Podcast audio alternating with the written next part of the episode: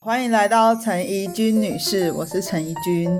这一次隆重的邀请香蕉姐姐，她要来跟我们分享这一次去韩国的事情。안녕하세요，我是香蕉姐姐。为什么你这次会想要去韩国啊？哦，因为那时候我在疫情之前的话，就是被很多 YouTuber 烧到，就是他们会介绍很多韩国食物嘛，然后。 韩国食物，它的看起来都红红的，很像很辣，很好吃。以及女士也知道，香蕉姐姐本人除了爱吃香蕉之外，也很喜欢吃辣，所以就一直很想去韩国吃那边的东西。不过，就是先剧透一下，我觉得吃起来是蛮普通的啦，就跟台湾的韩式料理差不多。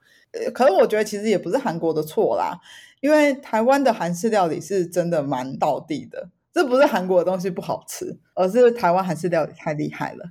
对啊，所以就是给之后有想去韩国吃东西的人建议，就是 可以不用特地去那边吃韩国料理这样。所以你这一次是去几天呢？香蕉姐姐这次是跟家人一起去韩国，然后我们是除夕那一天晚上抵达韩国，然后我们总共玩五天。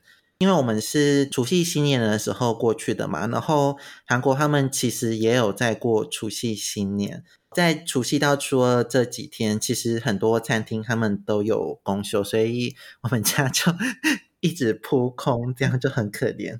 那公休的话，你们是吃什么？就是我们那天本来要去吃韩式的中华料理，炸酱面那一些的。然后坏没开啊，我们就只能跑去路边随便找一间好像蛮有名的人参鸡汤。所以其实路边它还是有开，只是开的店家比较少。对啊，就是如果你本来有特定想要去吃某几间的话，做好它可能会没有开的心理准备，就是要多准备几间备案。哦，景点的话就是也会没有开吗？我们那天的话是去逛景福宫，景福宫那天有开，而且它因为是除夕春节的关系，就不用门票。不过就是本来有中文导览，然后后来也没有。不过就是他们的门口是会有几个那个很帅的韩国欧巴卫兵在那边就是站哨，然后你可以去跟他拍照。他们还是有上班，好开心，他们真的很帅。而且他们都挑有那种韩国古装胡子的男生去穿那个卫兵装，真的很 man。所以就是很用心的景点就对了啦。景福宫就是最大的那个，它是皇宫吗？我不知道，因为没有中文导览，所以我不知道它是干嘛的。它的风格，它不是中国，也不是日本，也不是台湾的那种庙宇风格，诶，它就是韩国的一种独特的那种的庙宇风格，所以我觉得还是算蛮特别的，而且很好拍照。哦啊，然后就是除夕这几天，因为韩国他们就是也是在放假嘛，所以这几天去的话，好处就是他们没有上班，所以地铁不会很挤。我那时候有跟几个韩国欧巴聊，然后他们说，其实韩国人普遍没有像台湾那么喜欢在春节的时候出去玩，所以说我们那几天路上其实算蛮空的，所以这也算是一个小优点嘛。所以其实他们的春节也是比较像是团聚或休息的节日，然后可能过几天才会有走春的行程，是类似这种感觉吗？对呀，应该是这样。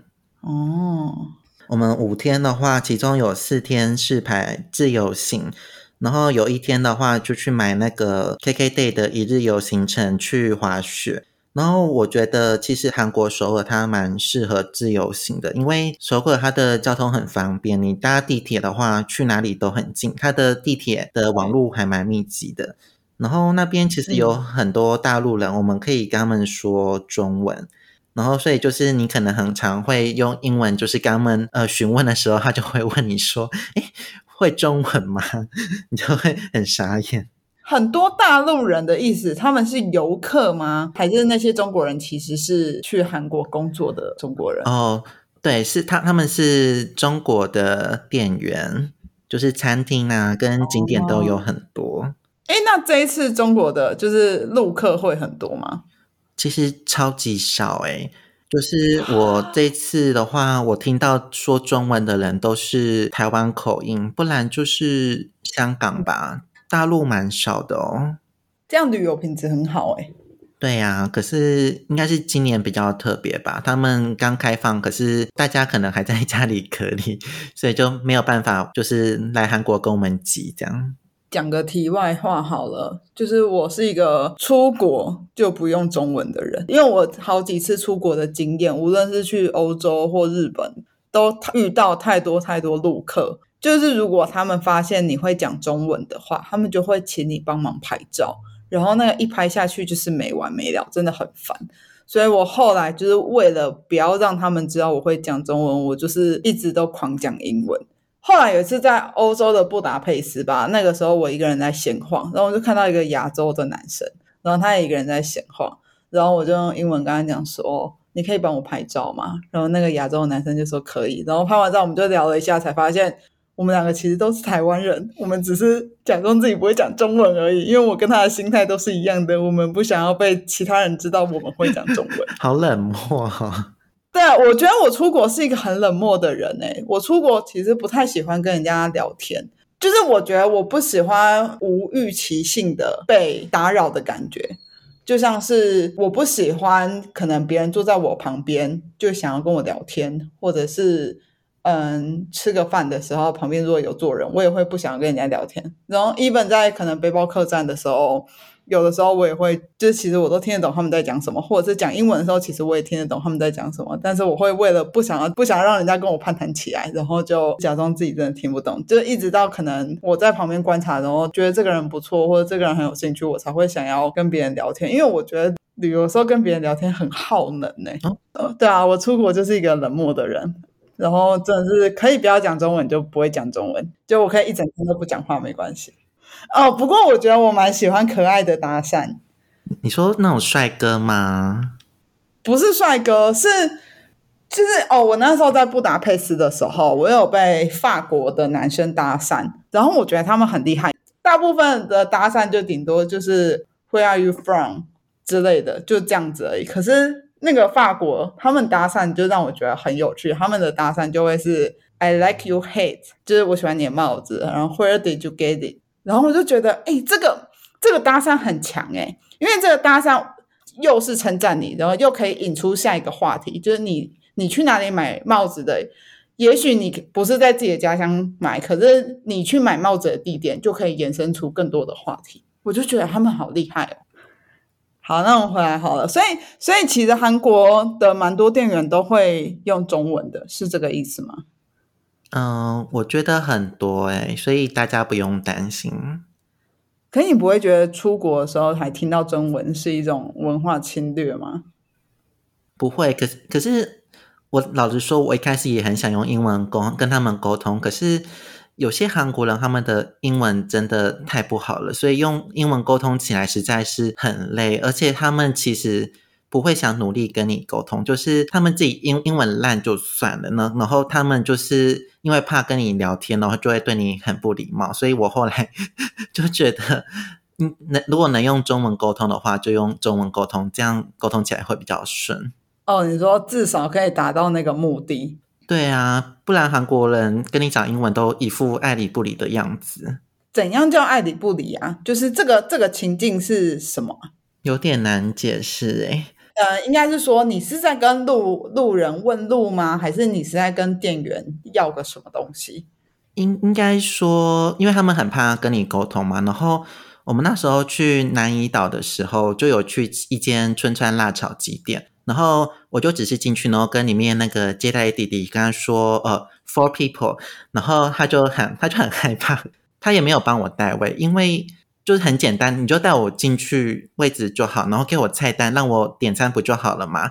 然后他也没有诶、他就跟我僵在门口，然后其他比较资深的员工哦，也没有想来帮他诶，他 们他们就是很怕外国人，然后不想跟你沟通的感觉。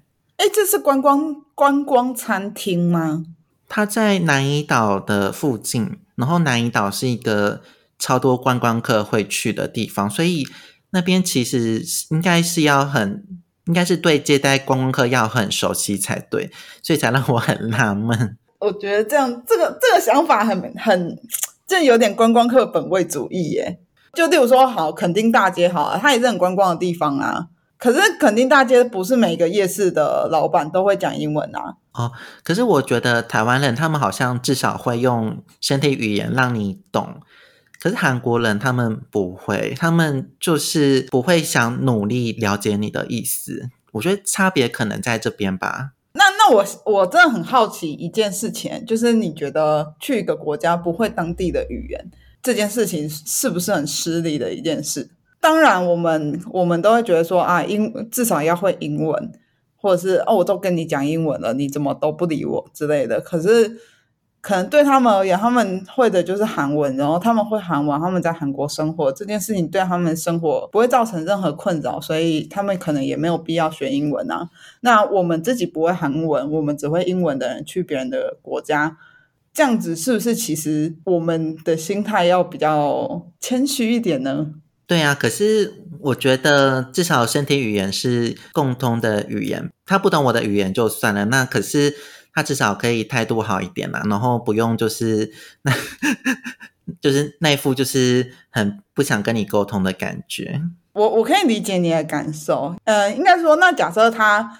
就是可能对他而言，他也不知道怎么办。就是你你你一个会英文的人来到他们全部都不会英文的餐厅，他们其实也不知道怎么招待你们。那如果这个时候他们是跟你讲说 no no no no no no no，你会好一点吗？哦，你说他就不接待我们用餐这样吗？对。可是他如果说单纯的说 no no no，我们可能会不太懂他的意思。对啊，就就就很像是今天一个简单的面摊的老板，他可能也许开到垦丁或者是更有名的观光景点，可是他不会讲英文，但他还是可以做生意啊。那如果说他可能也会觉得自己的英文能力不足以招待你们，对他而言，他们他们可能也会觉得说，嗯，那你们就去别间好了，就是你们可以不用来这间，因为我也不知道要怎么服务你们。可他们不会讲啊。哦，了解。那这样的话，我觉得如果能了解他完整的心路历程的话，我可能会 感觉好一点。不过因为他不会讲，所以他没办法表达。对，对啊，真的就是这样。以前我也会觉得说，好，这样有点倚老卖老，但我真的不是这个意思。虽然可能听起来有一点这个感觉，就是像之前我也会觉得，啊，我就会英文，就跟我讲英文就好啦。就是我不会你你们家国家语言，可是我是观光客，我为什么要会？就我去日本玩，我为什么要学日文？我去维也纳玩，我为什么要学德文？可是我觉得几次下来之后，才就是会觉得说，毕竟我们是观光客，然后他们才是在那边居住的人。那我们去到人家生活的地方，却用别人不不熟悉的语言，那其实是一种打扰。每个人对打扰的情况不一样嘛，可能台湾人就比较热情，就会觉得说啊，没关系啊，你来，我听不懂也没关系，反正我就是用肢体语言。可是。说不定也有很多人就是真的不想被打扰啊，就会觉得啊，我好端端的，就是开一间餐厅，或我好端端的走一个路上，为什么要有人一直跟我讲英文？就这种感觉吧。然后再加上我后来有语言的这个体悟，其实是在澳洲诶，因为我在澳洲，我最惊讶的就是超多中文。近几年来非常盛行 working holiday，然后那个 working holiday 很多人都标榜说什么啊，你英文不用很好，你就是国小程度就可以去，然后。可以就是一年赚个一百万回来这种的，对，没有错，绝对没有问题。可是这样对吗？就是你不会别人的语言，你去那边工作，那你生活一定会遇到很多的麻烦。就例如说，假设有些英文不好的 working holiday 的人，他们就是会请代办。那请代办的话，就是本来代办就会帮你处理好，所以。这就没有什么问题。可是，当你的可能银行卡或者是你的税有一些问题的时候，你真的需要打给客服的人员。那你不会英文，你要怎么跟人家沟通？可是你的税务有问题，不是服务人员的错啊。你不会英文，也不是服务人员的错啊。可是他却要因为你英文不好这件事情，去花更多的时间来跟你沟通。我那个当下就觉得说，那。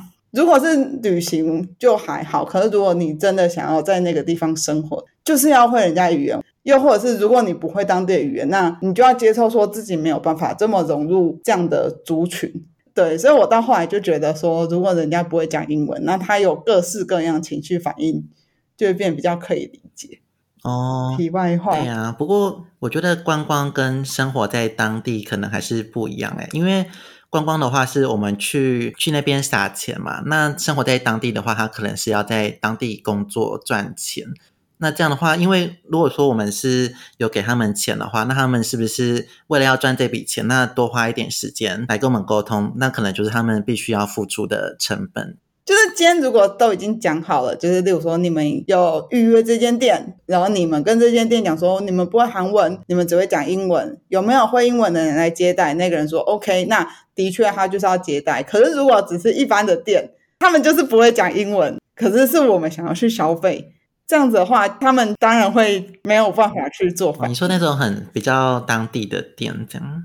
对啊，因为其实我觉得台湾的英文教育还不错，就是至少大家都学过基本的英文，至少 no no no no no 一定讲得出来。可是即使是这样，我觉得啊，有一些摊贩可能遇到就是不会讲中文的人，可能也会觉得说，我真的不知道要怎么怎么怎么跟你沟通，或怎么跟你相处。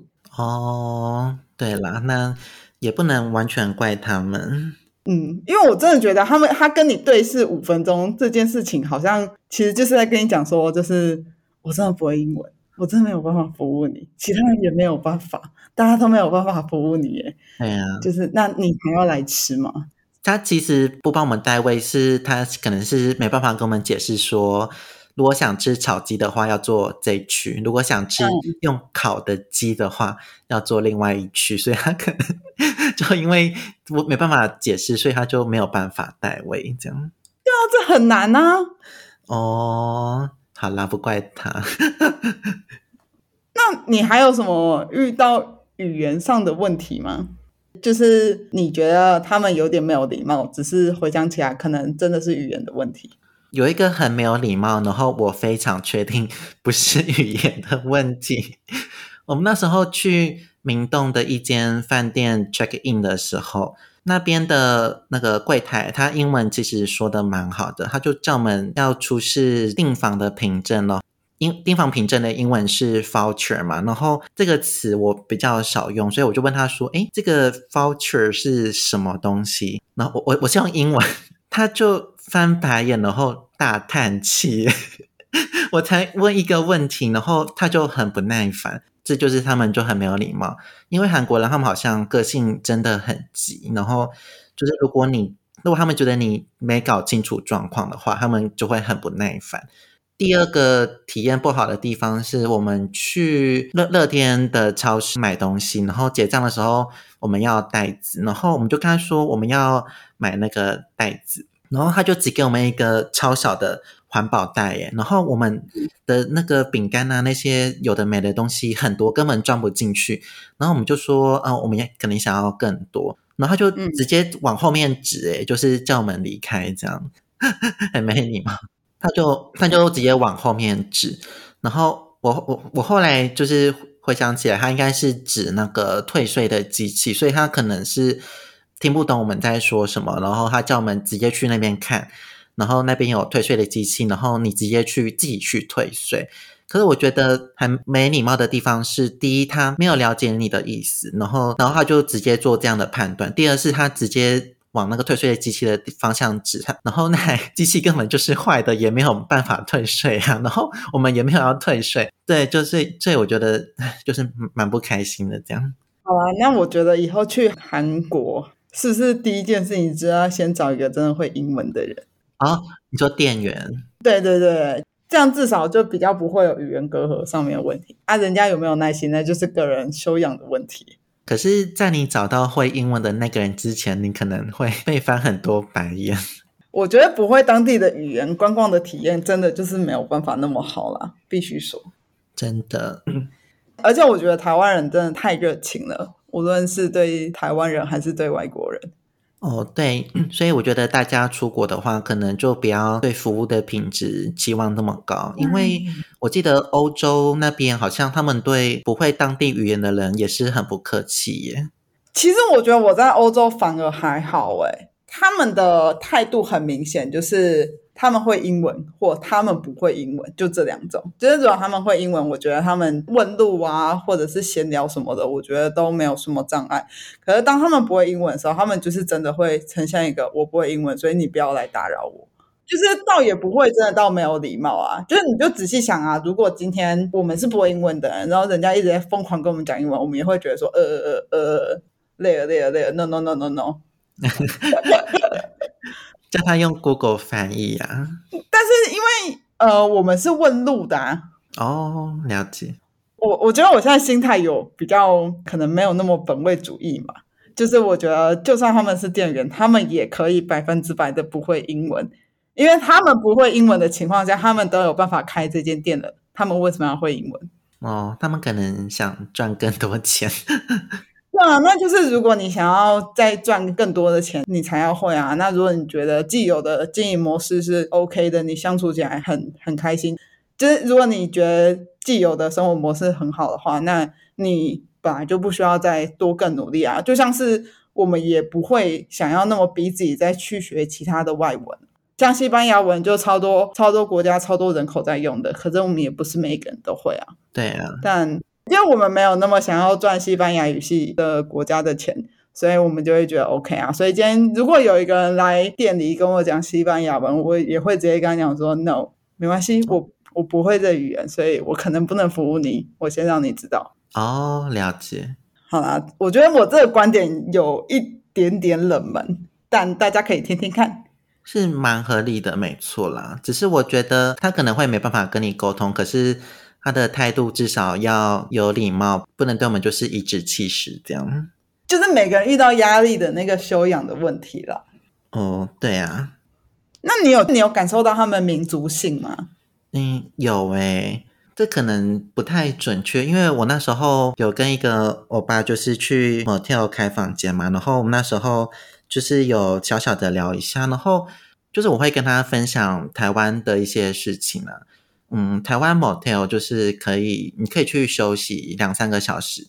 就是我发现，在韩国那边，如果就是超过一定时间的话，可能下午三点之后，你就必须要包整晚，你不能两三个小时这样的去买。我就这样跟他分享，然后我就觉得他好像，就好像他有点想跟我争辩，就是说，嗯，其其实他们这样也很合理啊，就是本来晚下午之后就应该要买整个晚上这样，所以我觉得他好像，他们好像自尊心蛮强的。哦，对，那难怪人家会不想跟你讲英文啊！就如果英文不好的话，就如果自尊心很强，然后知道自己英文不好，可能真的就会不想讲英文。有可能，因为会有那种献丑的感觉吧。哦，对啊，所以可能也是民族性的关系，很特别。那你们还有去哪里玩是觉得很好玩的？就是这五天的话，我最喜欢的就是去江村那边滑雪。嗯，蛮推荐怡君怡君女士可以去滑雪，因为滑雪它其实蛮简单的，很快你就可以学会。然后它不会像冲浪那样，你平衡感要很好，然后也不会像空中瑜伽那样要很好的、很强的核心肌肉能力才能就是摆出漂亮的姿势。它基本就是你可能学一下下之后，你就可以很顺的从山上滑下去。我觉得这一点可可能是因为大家在滑雪之前都把滑雪想得太难了，所以当你真的成功滑下去之后，你会觉得超级有成就感。可是它可能真的没有那么难。那会简单到太无聊吗？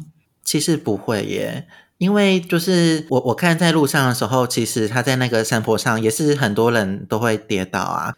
我们那时候可能一开始滑的时候不太会转弯，所以就是我很长快就是快要滑到冲出雪道，然后其实有点危险，因为雪道的下面雪雪道外面的话是一个就是蛮陡的斜坡，所以滑下去的话可能就是你你会受伤，所以就是如果你想要强制让自己停下来的话，你就必须要技术性的摔倒这样。好，我先讲一下我想象中的滑雪好了，我想象中的滑雪是会搭一个缆车到某个山顶。就是在穿那个滑雪的装备，然后滑下来，然后如果要滑第二次的话，就是在搭大车再滑，是类似这样子吗？对，跟怡君女士 想的完全一样，就是这么简单呢。所以其实就是站着版的溜滑梯。哎，可以这么说。对啊，可是你可以靠你的脚去决定你的速度，决定你的那个方向，这样。所以，所以是蛮有成就感的，而且它速度比溜滑梯快很多。会花很多时间在排，就是可能缆车或者是搭车上面吗？因为我们那时候是去初学者的的那个滑雪道嘛，所以像我们我跟我哥滑一趟，大概上去然后跟滑下来，这样大概十分钟，所以其实很快，就是那个缆车一下就到山顶了。只是我觉得那个缆车坐的时候有点恐怖。因为它就是不会像猫空缆车那样停下来接你，它是直接从你屁股后面这样 直接，就就就是直接想就是霸王硬上弓，就是把你载上去。就是如果你可能就是没有坐好的话，他们他们可能就是要强制那个缆车停下来，然后让你坐上去，然后你就会很丢脸。这跟体型有关吗？就如果很高或者是很重的人，他会滑滑的比较快或慢吗？哦，对啊，就是我们教练跟我们说，如果你体重比较重的话，因为你的重力会比较大嘛，所以基本上你在滑雪的加速度会比较快，所以你可能就会比较难刹车。刹车就是你的脚要把那个滑雪板打成一个八字形，所以就是 像像娇姐姐这样一百多公斤去滑的话。我的疤已经打得非常非常大了，然后可是还是 一直疯狂的在加速，然后我就觉得很可怕，就是有点搭上失速列车的感觉。我再问一个问题哦，就是因为像冲浪的话，如果你是初学者，就是你好不容易站起来。然后好不容易冲了一段距离，就是假设那个浪场有太多人的话，你就必须就是跳水停止，就是你就不能继续滑，因为我们不太会控制那个角度跟速度。那滑雪会会有人很多，然后就滑不太起来的感觉吗？哦，对，以君女士其实说到一个重点，就是如果你是初学者的话，尽量在人少的时候去滑。因为你初学者的话，就是会比较不会转弯嘛。就是虽然没有像冲浪那样那么难转弯，可是如果你不会转弯的话，你很容易就是会被前面的人卡住。就是像我刚刚说的，其实雪道上 有很多人都就是跌倒在路中间这样，所以就是你你很长就是会快要撞到他们，然后你就逼就逼不得已，你就只能跟着他们就是一样摔倒这样，不然你就是会撞上他们。其实，在滑雪的时候摔倒是其实没有很痛，比较危险的都是人，就是你不要在雪道中间停留太久，不然你被撞到的话，就是会很严重。啊，就是假设我初学者滑了几次，我觉得 OK，就是我有初学的程度了，那我就可以去到中阶的滑雪场吗？还是你如果报名初阶，你就是一直要在初阶。那如果你要报名中阶，你下一次就是从中阶开始。就他要怎么评断你，你的能力是适合怎样子的？就是没有规定啊。你想去多危险的雪道，你你就搭那边的缆车上去。所以就是不是会很常听说有人有初学者，就是他可能跑到就是太难的雪道，然后就下不来。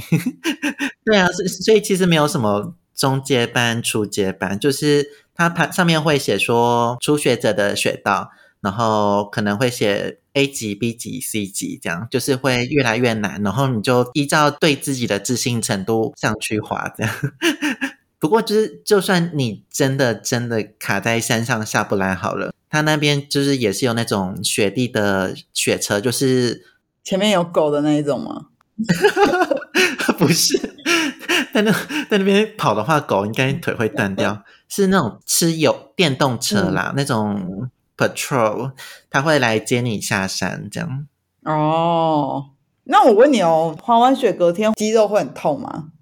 这个问我可能不太准，因为就是我觉得这次比较可惜的是，我们只报名半天的滑雪体验，所以前面租器材大概一个小时嘛，然后上课大概半个小时到一个小时。然后最后，我跟我哥真的有滑到雪的时间，大概只有四五十分钟吧，大概就是滑了三趟，所以就我们隔天脚是有比较酸，可是没有到那种酸到走不动的感觉，所以就是可能如果你滑的时间更长的话，听说就是肌肉会更酸痛这样。你会建议没有滑过雪的人，第一次滑雪就报名一整天的吗？还是像你们一样，就是从半天半天来就好了？我觉得可以报名一整天的耶。应该说你要先评估自己能不能滑得下去，因为因为我跟我哥算是滑得比较顺的嘛，所以我们两个就是很有成就感，就会很想一直滑。可是其实因为我哥的朋友他在滑雪的时候，他是那种一直摔倒的人，所以他就觉得滑雪很无聊啊，所以他就觉得半天有点太长。可是如果是我的话，我会觉得可能可以报一天，因为我觉得蛮好玩的。所以就是你可能要先评估你自己的运动能力够不够强，这样。如果真的要说它比较吃哪里的肌力要比较强一点的话，可能就是你的大腿吧，因为你刹车啊，然后你转换方向都是很吃你腿的力量，所以可能腿的力量要强一点吗？其他我觉得好像都还好，也不需要很有平衡感。哦，我会问这么细的问题啊，就是因为我有点想要今年年底同时就是去东京的迪士尼，然后再加上去东京滑雪。但我就是又很害怕说，如果滑完雪之后整个肌肉酸痛到不行，因为迪士尼也是一整天，而且也是蛮耗体力的行程，会不会那一整天其实就报废了？对啊，你滑雪的话，当然是要排后面一点了，因为你滑雪除了你肌肉会酸痛之外，如果你滑雪受伤的话，你后面行程就都报废啦，所以你当然不能排第一天。哎，那你们滑雪是排到第几天呢？嗯，我们是第三天。错误示范，不好意思，我们才半天呢，就还好。哦，对了对了，因为你们只爬半天，所以呃，如果没有滑过雪的话，尽量把你真的很想要玩、很想逛的行程排在前面一点，然后都玩到逛到了再排滑雪，这样滑雪就算有一些运动伤害，也不会太影响到你的行程。对，哦，而而且我觉得像那种初学者的话，你滑其实基本上不太会有什么危险，因为初学者就是速度才上去一点点，马上就吓得赶快想赶快停下，根本就没办法滑太快。哦，对啊，那装备像什么雪衣这种的，也是去那边他们会租给你们？我们的行程有包雪衣跟雪裤。然后那个护目镜啊，跟手套、跟安全帽，就是要自己去租。我们那我们那个教练那时候是说，安全帽是可选可不选这样。然后护目镜的话，建议就是要去租一下，因为如果你有戴眼镜的话，就是护目镜可以保护你的眼镜不会飞出去，也不会就是你就是跌的狗吃屎的时候，就是撞到眼镜，就它可能会碎掉这样。对它，它也是那种类似太阳眼镜的功能。哦，OK OK。对，哎你们这次去有下雪吗？哦，有啊，我们最后一天有下蛮大的雪，然后就真的变得就是让首尔变得更漂亮。这样，因为其实韩国人他们很重视外表嘛，包含建筑物啊，然后跟他们整个人的感觉。然后所以他们街道其实很漂亮，然后看到超多清洁人员在捡垃圾，然后就是第五天下雪的时候，就让整个街道变得更漂亮，更有那种冬季城市的感觉。我还没有看过雪，好羡慕哦！诶，你你去日本这么多次，就还没看过？我没有冬天出国啊，我冬天出国就是去澳洲啊，然后那是他们的夏天。那你今年应该可以。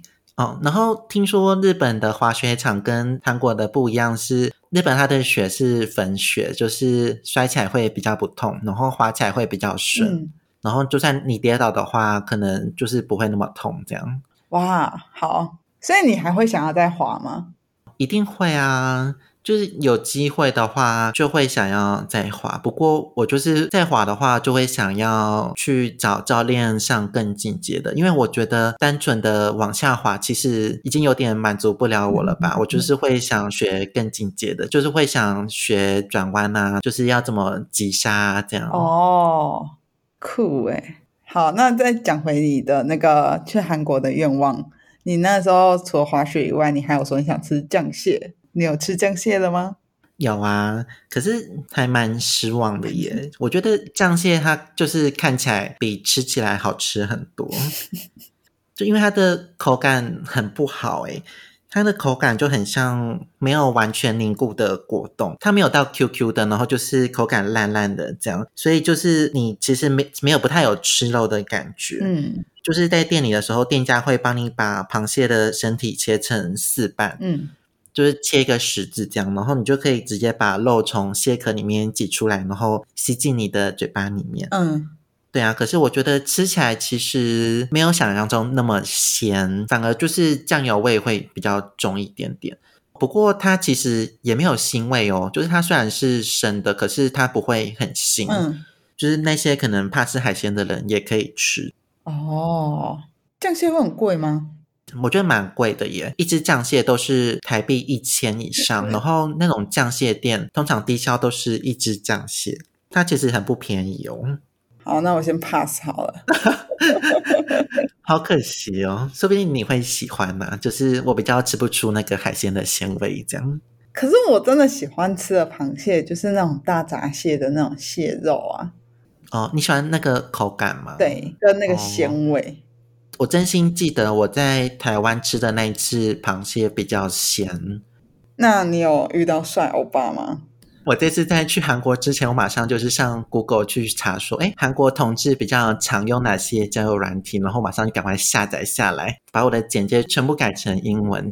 后来的话是有一个韩国欧巴，他大概三十五岁，他就是有比较积极的跟我聊。我本来想是想要跟他去咖啡厅，就是喝咖啡聊天，这样就好，这样可以聊比较多。然后结果他蛮他很直接，他就说要不要直接去 motel。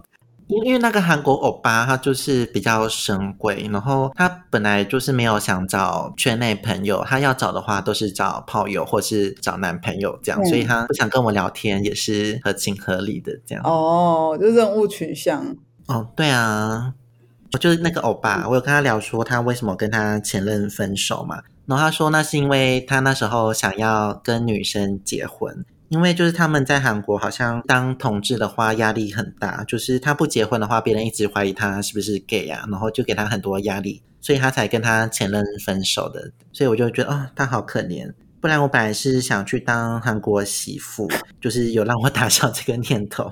在韩国如果被知道是同性恋会怎么样啊？应该是会被排挤吧。就是其实我有问他说，他们是不是现在年轻一辈的话，有没有比较？接受同性恋，然后他说，其实还是没有像，还是没有像台湾那么开放哎，哦，就是他们可能不会像以前那样去排挤你，可是也会觉得你怪怪的。有可能是因为他比较老了，他三十五岁，这样真的蛮辛苦的。不过你干嘛想要当韩国媳妇啊？韩国就是一个蛮漂亮的国家，然后那边的男生蛮大男人的，然后很 man。那嗯，你觉得食衣住行的部分有什么特别的地方吗？吃的方面的话，韩国餐厅的特色就是每一间都有韩国小菜，然后基本上你不用问他，就是通常都是可以续的。然后就是如果你不会说韩文的话，你可能就是要留一点点那个小菜，然后你就指给他看，说：“哎，你你要这个。”好聪明哦！哦，对啊，我是我是看网络学的啦，就是不然就是他不知道你要那个木耳还是要泡菜这样。哦。像这种很冷的天气，他韩国人他们会穿比较保暖这种羽绒衣，还是就是比较好看那种风衣？我这次看到的话都是羽绒衣耶，可是可能不太准，因为我们这次去呀是韩国这个冬天最冷的寒流，就很衰啊，温度是负十八度，然后体感大概是负二十四度，所以很冷很冷哦。就是它会有那个像是台湾的地震警报一直在你的手机响起来，就是每天一直响一直响，就说有这个呃严重的寒流，然后请大家待在家里。不过好处就是他们可能都在加班，然后路上 就是路上没有没什么人跟我们挤，然后滑雪的人也有变少，不幸中的大幸。对，那交通呢？交通的话，我觉得比较特别地方是。就是那边的计程车其实很便宜，就是跟台湾差不多。如那边如果你们想要导航的话，主要都是用 Naver Map，嗯，就是不能用 Google Map，因为 Google Map 的话，它没有办法帮你把你要去的目的地的那个路线画出来，就是没有办法给你说你要搭几号公车啊，或是几号地铁过去。不过 Naver Map 可以。啊，不过 Nevermate 的缺点是它只支援简体中文，而且就算你打简体中文好了，如果你想去搜寻一些店家，就算打简体中文也找不到，所以就只能用英文的店名来搜寻，英文的也不行哦。你要在 Google 打店名，然后说后面加韩文，然后再把韩文贴上去，好方便哦，很麻烦了。对啊，所以所以 Never Map 比较是用来说让你去比较大的景点，然后你想在景点附近闲晃的话，你就要用 Google Map，因为 Google Map 的话，你打中文的店名，大部分都可以搜得到，所以就是你要两个地图交叉使用。哦，然后它 Never Map 的话，比较特别的是，它会帮你算你从这边到你你目的地搭计程车的钱，还蛮方便的。嗯，这样蛮方便的。对呀。那所以你之后还会想再去韩国吗？短时间不会耶，因为我这次去的话，就那些韩那些没礼貌的韩国人，就是真的让我很生气。至少前四天都有点不开心吧，就跟他们沟通就觉得很累啊，然后又会怕说他们会不会讲一讲，然后他们又给我摆脸色或是翻白眼什么的，所以我都尽量让我哥去负责沟通。就是如果真的会再回去的话，可能就是会回去滑雪，因为那边滑雪的话，就是机票、住宿啊，跟滑雪的门票都会比日本更便宜。所以如果是想追求便宜的滑雪的话，可能就会去那边滑。那你如果之后还有想要去韩国滑雪，你再约我哦。好啊。以上就是香蕉姐姐这一次的韩国心得。嗯，如果你们喜欢，或者是有什么其他的想法，都可以来跟我们讨论。以上就是今天的节目，谢谢大家，拜拜，拜拜。